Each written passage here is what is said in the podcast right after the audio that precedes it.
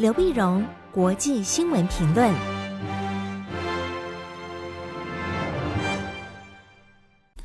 各位听众朋友，大家好，我是台北东吴大学政治系教授刘碧荣。今天为您回顾上礼拜重要的国际新闻呢。上礼拜外交活动啊，各国之间外交活动非常频繁。啊，非常频繁，它会一路持续到五月底哈。你可以看到这些外交活动呢，是可以看得到整个印太地区或者西太平洋地区地缘政治的复杂性。我们先看一下菲律宾跟美国的关系。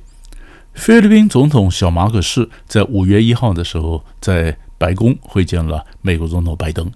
啊，那么美国呢，邀请小马可仕到美国来访问四天。四天呢，在小马士的白宫来做客，当然拜登他跟白马可仕会谈呐。那么几个主轴，第一个主轴当然是安全，他强化、深化美国跟菲律宾的各种安全的关系，美国对菲律宾的一个承诺啊，美国再次强调他信守对菲律宾的承诺。那主要的关切到南海的问题啊，台海的安全啊等等。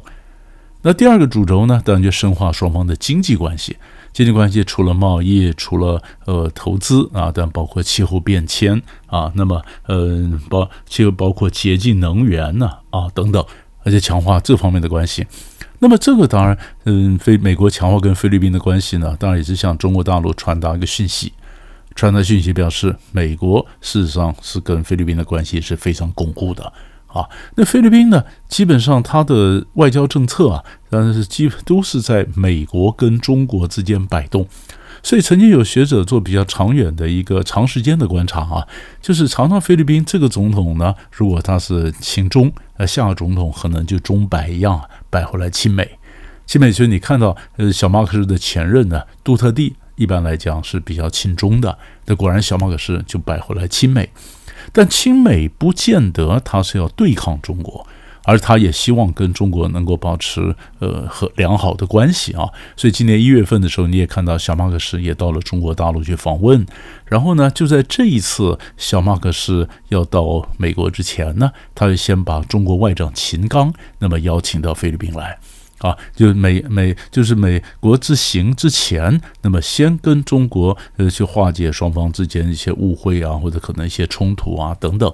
啊，但是你从小马可仕后来的讲话，呃，或者他对中国的批评，因为中国大陆跟菲律宾现在常渔权问题啊，南海的问题啊，现在吵的一些岛屿的这个补给的问题啊，那吵得不可开交。啊，那所以，但是，所以菲律宾基本上他的态度对中国还是比较强硬，虽然不愿意跟中国直接的冲突。那当然了，美国跟菲律宾谈，当然也会谈到东协嘛，所以美国也跟这个菲律宾谈，强调东协的中心地位，也表示呢，那么他尊那么了解东协的印太展望。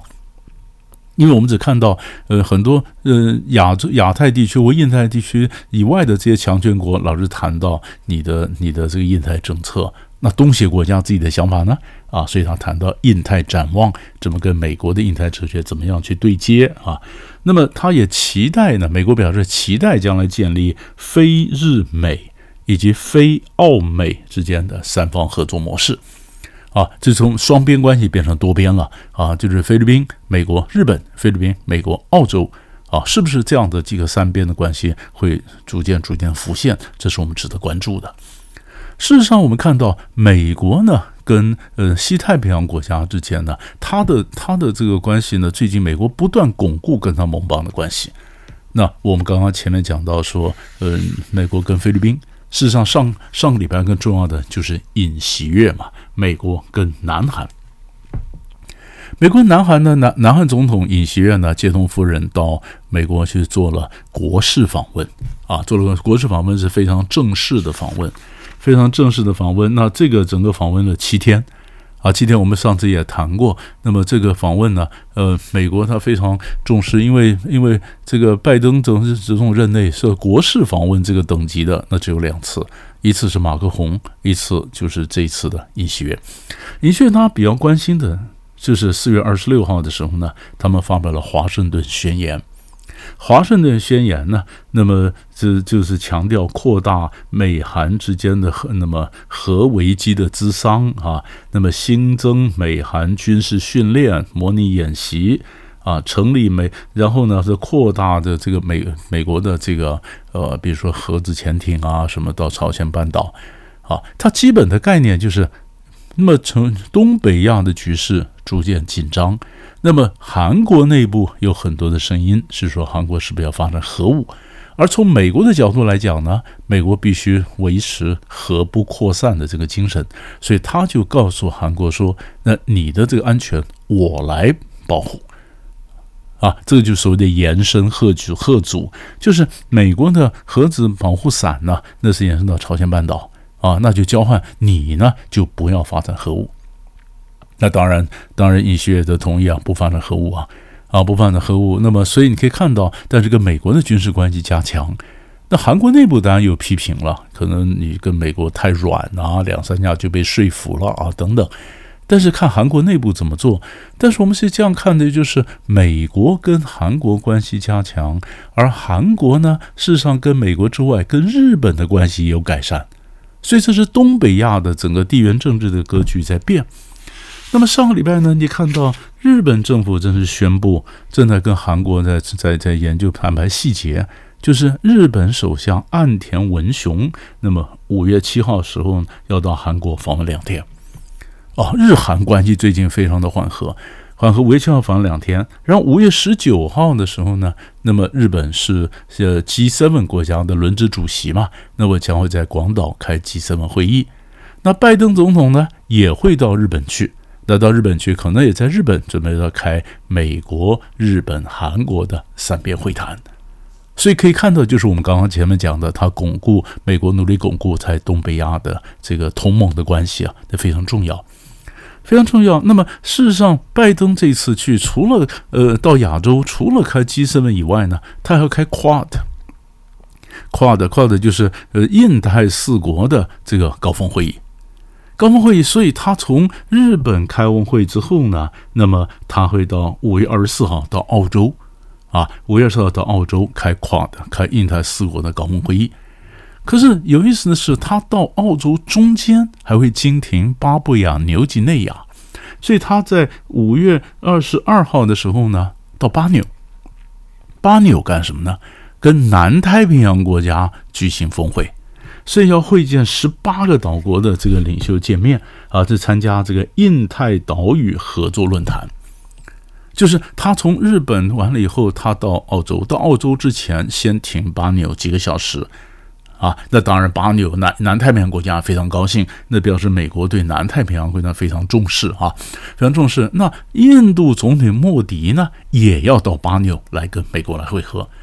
啊，印度它是它是跨的，它是印太四国之一嘛。那是不是？那是莫迪也觉得南太平洋这块地方很重要啊，所以他也在五月二十一到二十二，莫迪也要飞到巴纽。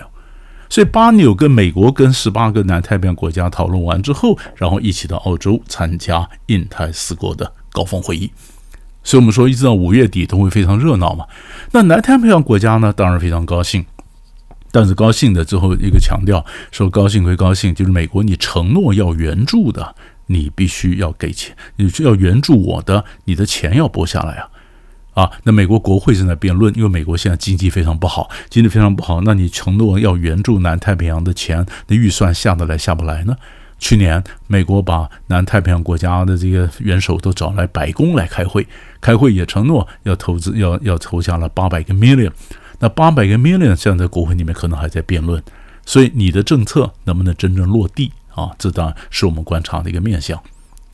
那中国大陆是怎么反制呢？那中国大陆当然也跟东东南亚国家也进行它的一个外交啊，所以中国的外交也非常的活跃。在上个礼拜我们主要看的就是中国大陆跟新加坡的海上联合演习，四天的演习也是五月一号结束。那这也很耐人寻味，因为四月一号演习呢，嗯呃呃，五月一号结束，那这四天的演习嘛，那四天演习呢，那事实上中国跟新加坡的这个演习，上一次是八年以前了，八年以前，那现在重拾八年以前的这个关系啊，你可以可以看到，这个新加坡呢，经济上事实上，那么呃呃，这个很外交上，它有它基本上是比较亲美，但它对中国大陆还是有相当的依赖。啊，所以他在亲美的情况下仍然维持一个平衡进行演习，这是东南亚一个复杂的情况，值得我们一起注意。最后一个上礼拜一个重要的新闻呢，就是看乌克兰。乌克兰在上礼拜三呢，二十六号的时候呢，习近平跟泽伦斯基通了电话，终于通了电话。泽伦斯基不断的要求跟习近平通电话，那习近平终于决定了通电话。通电话呢，然后也表示，呃，泽伦斯基欢迎中国介入来调停啊。那么中国呢，也派了特使，啊，派了特使，就是欧亚的事务、东欧甚至事务的特使李辉，那么到乌克兰，甚至到欧洲去拜访。啊，李辉呢，他是在呃中国大陆驻俄罗斯的大使做了十年，他是直俄派，对俄罗斯非常懂。